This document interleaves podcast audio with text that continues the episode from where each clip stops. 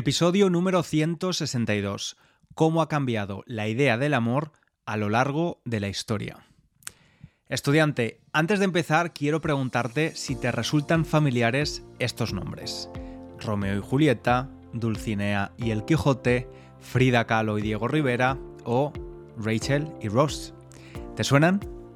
Lo que estas parejas tienen en común es que representan vínculos de amor tan potentes que aun siendo de distintas épocas, sus historias nos llegan hasta el día de hoy y han contribuido a formar la idea que actualmente tenemos del amor.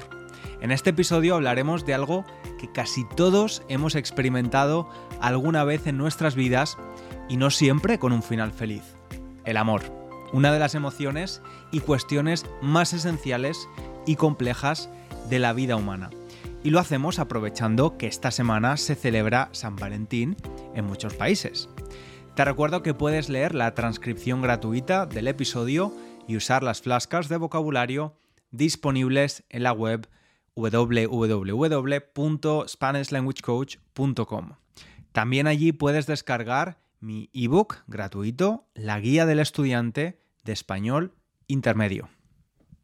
Y a ver, seguro que alguna vez te has preguntado, ¿qué es el amor? ¿Cómo me doy cuenta de si esto que estoy sintiendo es amor o no? Seguramente has experimentado emociones amorosas, pero también es probable que hayas sentido confusión e inseguridad al respecto. Es muy posible que alguna vez te hayas enamorado hasta perder la razón o que te hayan roto el corazón con crueldad. Quizás creíste toda tu vida que debes encontrar a tu media naranja para casarte y vivir, como dicen en los cuentos infantiles, juntos y felices para siempre. Qué presión, ¿verdad? Tal vez estés en pareja desde hace muchos años y dudas si el amor continúa allí. ¿Se continúa amando cuando han desaparecido las mariposas en la barriga y otros signos de las primeras fases del estado amoroso? O también es probable que hayas sentido que tu forma de amar simplemente no encaja con lo que te han enseñado o con aquello socialmente aceptable en tu entorno cercano. Puede que tú experimentes el amor de un modo distinto al de la mayoría. Y es que esa es una de las primeras preguntas que podríamos empezar a preguntarnos. ¿Hay una forma correcta de vivir el amor? Por mi parte, estoy convencido de, que hay tantas maneras de amar como personas en el mundo, ya que se trata de algo indiscutiblemente personal y singular. Además, otros factores como la cultura o la educación que hemos recibido también afectarán a cómo lo vivamos. Vamos a empezar con la gran pregunta, ¿qué es el amor?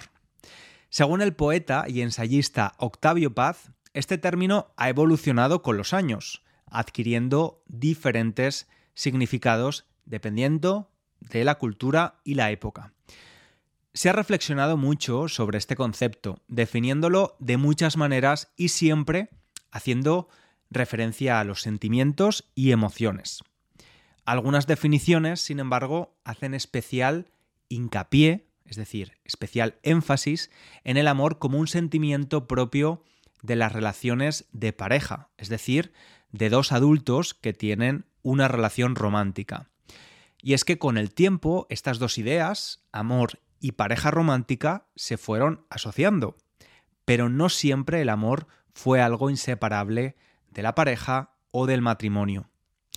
En su libro El amor es imposible, el filósofo Darío Javier, y lo siento, pero me es imposible pronunciarlo, dice que el amor es incomprensible e imposible de definir, pero que vale la pena de construirlo, es decir, desarmar o revisar algunos de los supuestos que dan significado a la idea del amor y del modo en que es vivido en nuestra sociedad. Este filósofo señala algo que me ha llamado mucho la atención. Él dice, el amor es una construcción social y cultural, es decir, no es natural y por lo tanto no hay ni hubo una única manera de experimentarlo. Yo la verdad es que no estoy muy convencido de esto. No creo que el amor sea una construcción social. Y por cierto, vamos a hacer un pequeño paréntesis gramatical aquí.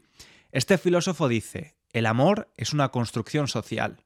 Usamos el indicativo, es, para hacer una declaración. ¿Y qué es una declaración? Pues imagina a una persona en un juicio declarando delante del juez o la jueza. ¿Qué está haciendo cuando declara? Contando su versión de lo que sabe, piensa, supone, imagina. No es importante si lo que dice es verdad o no, puede mentir también. El filósofo declara diciendo, el amor es una construcción social. Sin embargo, como yo no estoy de acuerdo con su afirmación o declaración, voy a rechazarla y uso el subjuntivo. Y yo digo, no creo que sea una construcción social. ¿Y por qué esto no es una declaración? Pues porque estoy rechazando la idea previamente dicha. Y rechazar algo es todo lo contrario a querer declararlo, ¿verdad? Recuerda, declaramos con el indicativo y no declaramos con el subjuntivo. El amor es una construcción social, pero no creo que sea una construcción social. Y ahora, después de este pequeño paréntesis, vamos a continuar con su teoría. Este autor dice que el ideal de amor romántico moderno, que se caracteriza por un sentimiento de fidelidad y afecto incondicional hacia una única persona, con la que además se comparte una familia, una casa, un proyecto económico, es en realidad una forma de entender el amor propia de Occidente, Western World, que se fue construyendo a lo largo del tiempo con influencias de otras culturas y filosofías. En definitiva, cada época y cultura, más allá de los casos individuales, tiene sus propias formas e ideas dominantes acerca del amor. Con esto nos referimos a aquellas maneras de pensar y actuar que tienen mayor aceptación o están mejor vistas por la sociedad. Por ejemplo, en la actualidad, en Occidente, es aceptable que un matrimonio se establezca entre dos personas mayores de edad que se aman mutuamente. Por el contrario, no están bien vistos, los matrimonios de conveniencia y el matrimonio con menores de edad está prohibido o estrictamente regulado. Algo que en la Edad Media y antigua era de lo más común, como veremos más adelante. Ahora bien, incluso en Occidente no es lo mismo amar a alguien bajo mm, los patrones dominantes o más comunes que, amar a contracorriente de lo socialmente aceptable, ir al contrario lo que hace la mayoría. Pasa un poco como con el género, ¿no? En el episodio 122 reflexionamos acerca del modo en el que la sociedad nos impone o presiona sobre lo que es aceptable o no, dependiendo de si somos un hombre o una mujer. Bueno, pues con el amor pasa algo similar. Las ideas dominantes acerca de este sentimiento a veces nos pueden resultar un poco opresivas si no nos adecuamos a ese modelo. Y estoy seguro de que, de un modo u otro, a todos en algún momento de nuestras vidas, amar nos ha resultado difícil, porque verdaderamente trae mucho malestar intentar ajustarnos todo el tiempo a lo que la sociedad espera de nosotros, ¿no es cierto? Y no te hablo no te hablo de cosas extrañas. Piensa, por ejemplo, en la típica presión que cualquier pareja va a recibir de forma más o menos útil para ir completando las fases de una relación. Si estás en una relación con alguien durante unos años, pero continuáis viviendo en casas separadas, ¿por qué? Si llevas 10 años de relación pero no os habéis casado, ¿por qué? Ya es hora. Si lleváis casados más de dos años y no tenéis hijos, ¿por qué? ¿A qué estáis esperando? Te hablo de este tipo de cosas comunes y también de necesidades más particulares que puedan hacer que una persona o una pareja no se sienta cómoda con la idea del amor dominante.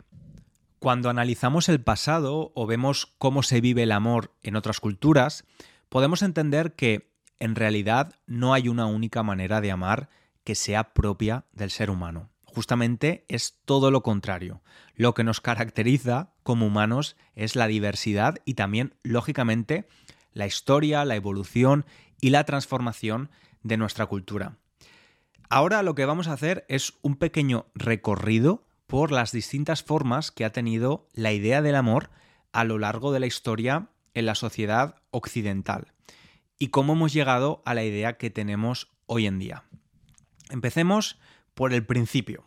Según la antropóloga Helen Fisher, el amor como vínculo humano particular se puede situar en los inicios de la humanidad como especie. Ya sabes que los animales, no humanos, tienen periodo de celo, es decir, el momento en que las hembras están disponibles para aceptar al macho en un encuentro sexual. Sin embargo, los humanos empezamos a mantener relaciones sexuales en cualquier momento del año y de forma independiente a la búsqueda de reproducción de la especie.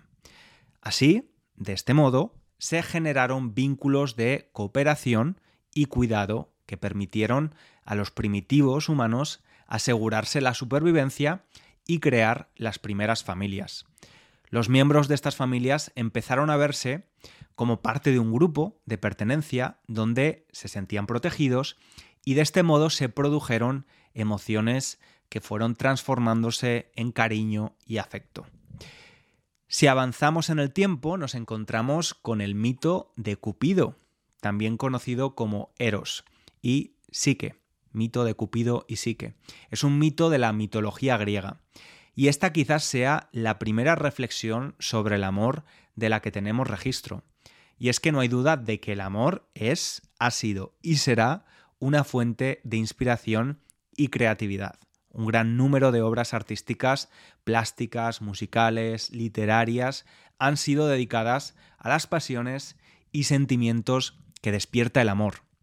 Y es a través de estas obras, vistas como una fuente histórica, que podemos acercarnos al modo en que las personas vivían el amor en otras épocas y culturas. Este mito, el mito de Cupido y Psique, nos explica la idea griega del amor como una fuerza poderosa, pero que también puede desencadenar, provocar eventos dramáticos y transformaciones personales y que necesita de sacrificio. Y por cierto, si vives en Londres o visitas Londres pronto, te recomiendo visitar la galería permanente del Somerset House, donde verás un cuadro del siglo XVIII titulado Cupido y Psique. Yo estuve el otro día, lo vi y es por eso que hoy estoy hablando de esto. Me inspiró para hacer el episodio.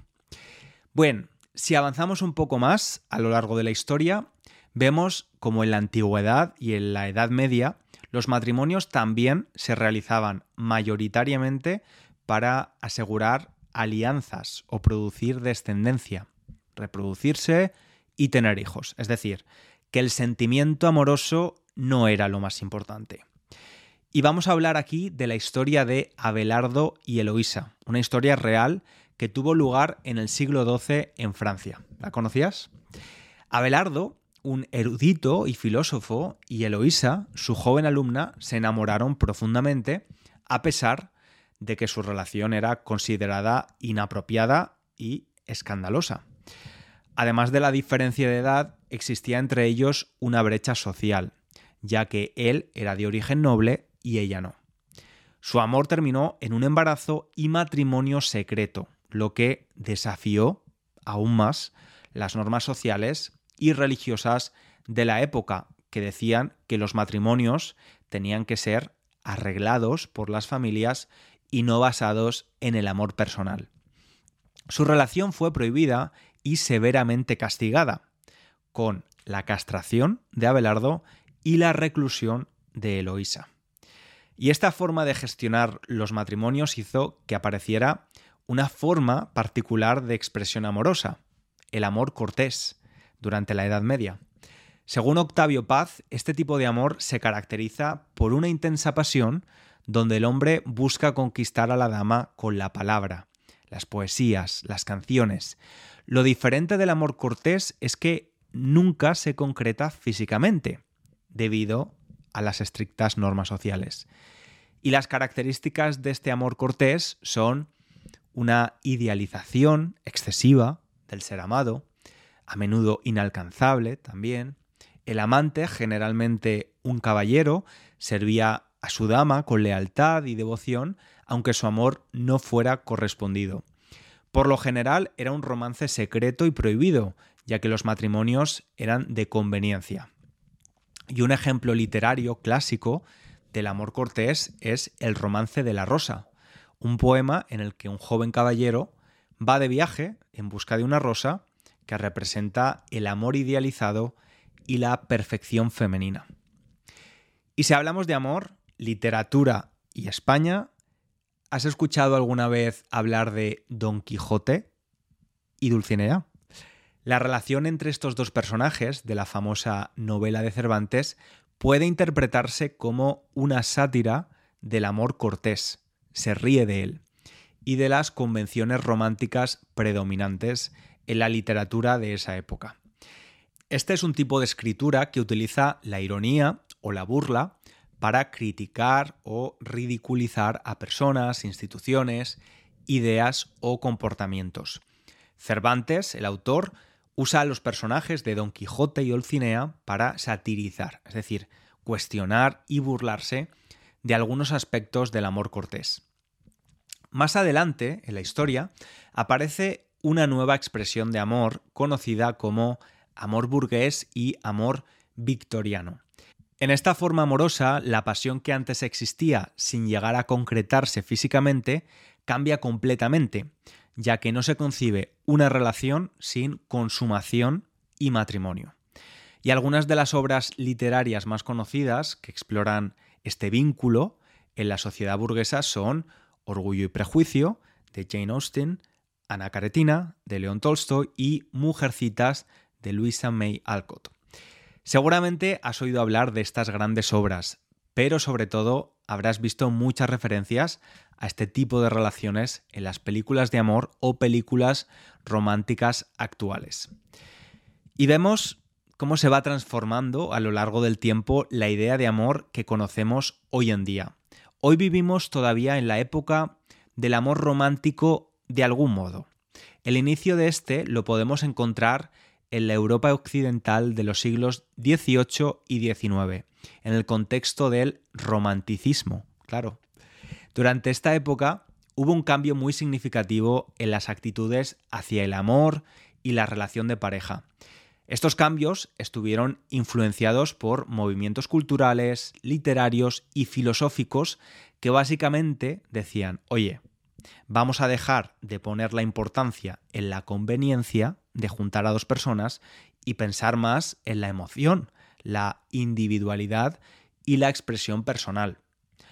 Así que podemos decir que el amor romántico aparece de alguna forma como una reacción en contra del matrimonio arreglado o de conveniencia, a las relaciones basadas en la conveniencia económica o social. En esa época, el amor, la pasión y el deseo se empiezan a considerar la base fundamental de la unión matrimonial y las relaciones de pareja. Y ya estamos llegando al final, estudiante. Después de este recorrido, llegamos a la sociedad actual, a lo que hoy entendemos por amor, ¿no? Y aunque es verdad que el amor romántico continúa siendo un ideal significativo, la realidad, la dura realidad, nos muestra que las tasas de divorcio y separación son cada vez más altas, por lo que el amor como un vínculo eterno, que es lo que nos vende el amor romántico, ya no tiene tanto apoyo en la sociedad actual. Hemos visto que el amor ha evolucionado desde el amor de conveniencia, el cortés, el victoriano, el amor romántico.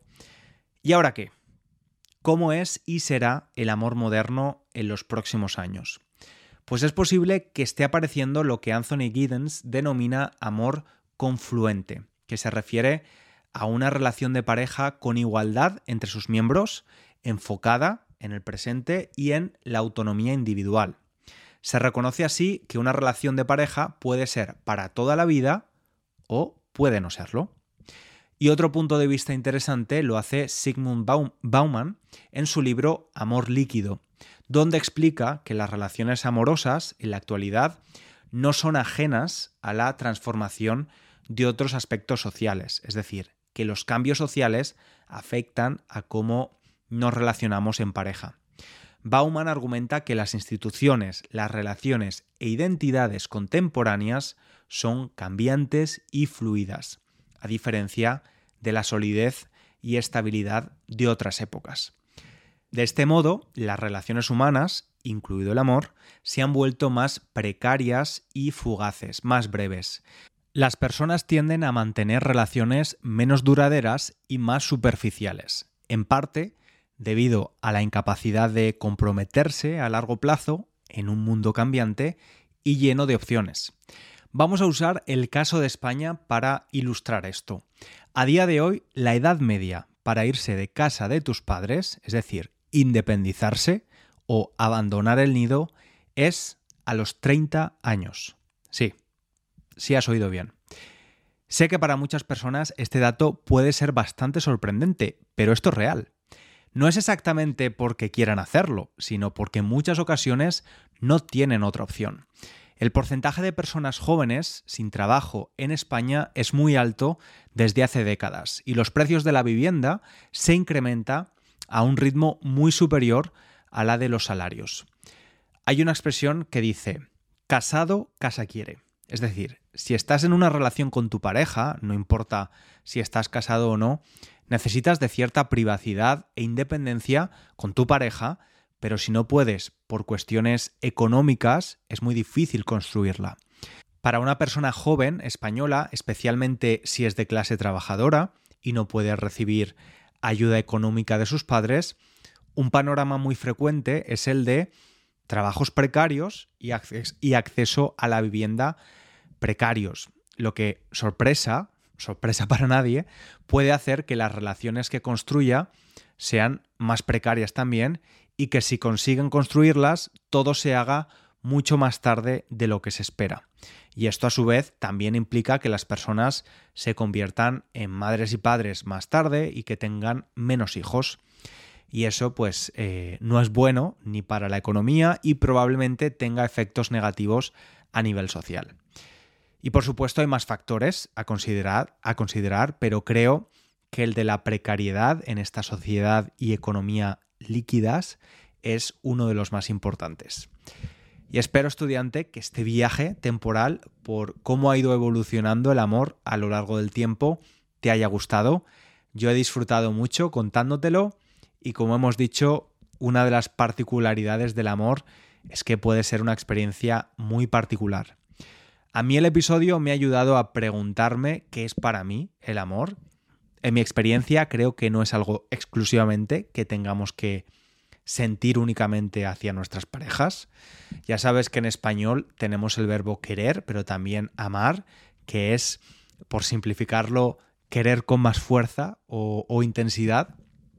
Yo quiero a mucha gente y amo a unas pocas. Mi familia cercana, mis mejores amigos y mi pareja están en mi círculo de amor, ¿no? Los amo y entiendo el amor como una necesidad recíproca. Esto es muy importante para mí. No es solo amar a alguien, también es ser amado. Amor es cariño, protección, empatía, generosidad, complicidad, entendimiento. Amor es paciencia también. Son muchas cosas. Y luego si hablamos exclusivamente del amor hacia una pareja, lo entiendo como las cosas que ya he dicho y además estaría incluido el deseo sexual, la atracción, claro. Aunque no creo que tenga que ser un factor decisivo, creo que depende de la pareja. Y luego también en el caso del amor hacia una pareja, creo que el compromiso es importante, tener un proyecto de vida, que esa persona sea tu compañera de viaje, ¿no? Y para eso, y ya termino, eh, creo que sí que es muy importante que las personas compartan una serie de valores. No tienen que ser iguales, por supuesto, pero sí que tiene que haber un, un match, ¿no? Una coincidencia de los valores fundamentales, en mi opinión. Estudiante, mucho amor para ti. Muchas gracias por este ratito. Si quieres darle amor al podcast, recuerda que la mejor forma de hacerlo es recomendándolo a otras personas que estudien español o con una valoración en la app de podcast desde la que me escuches. Mil gracias. Te espero en el próximo episodio. Un abrazo grande y amoroso.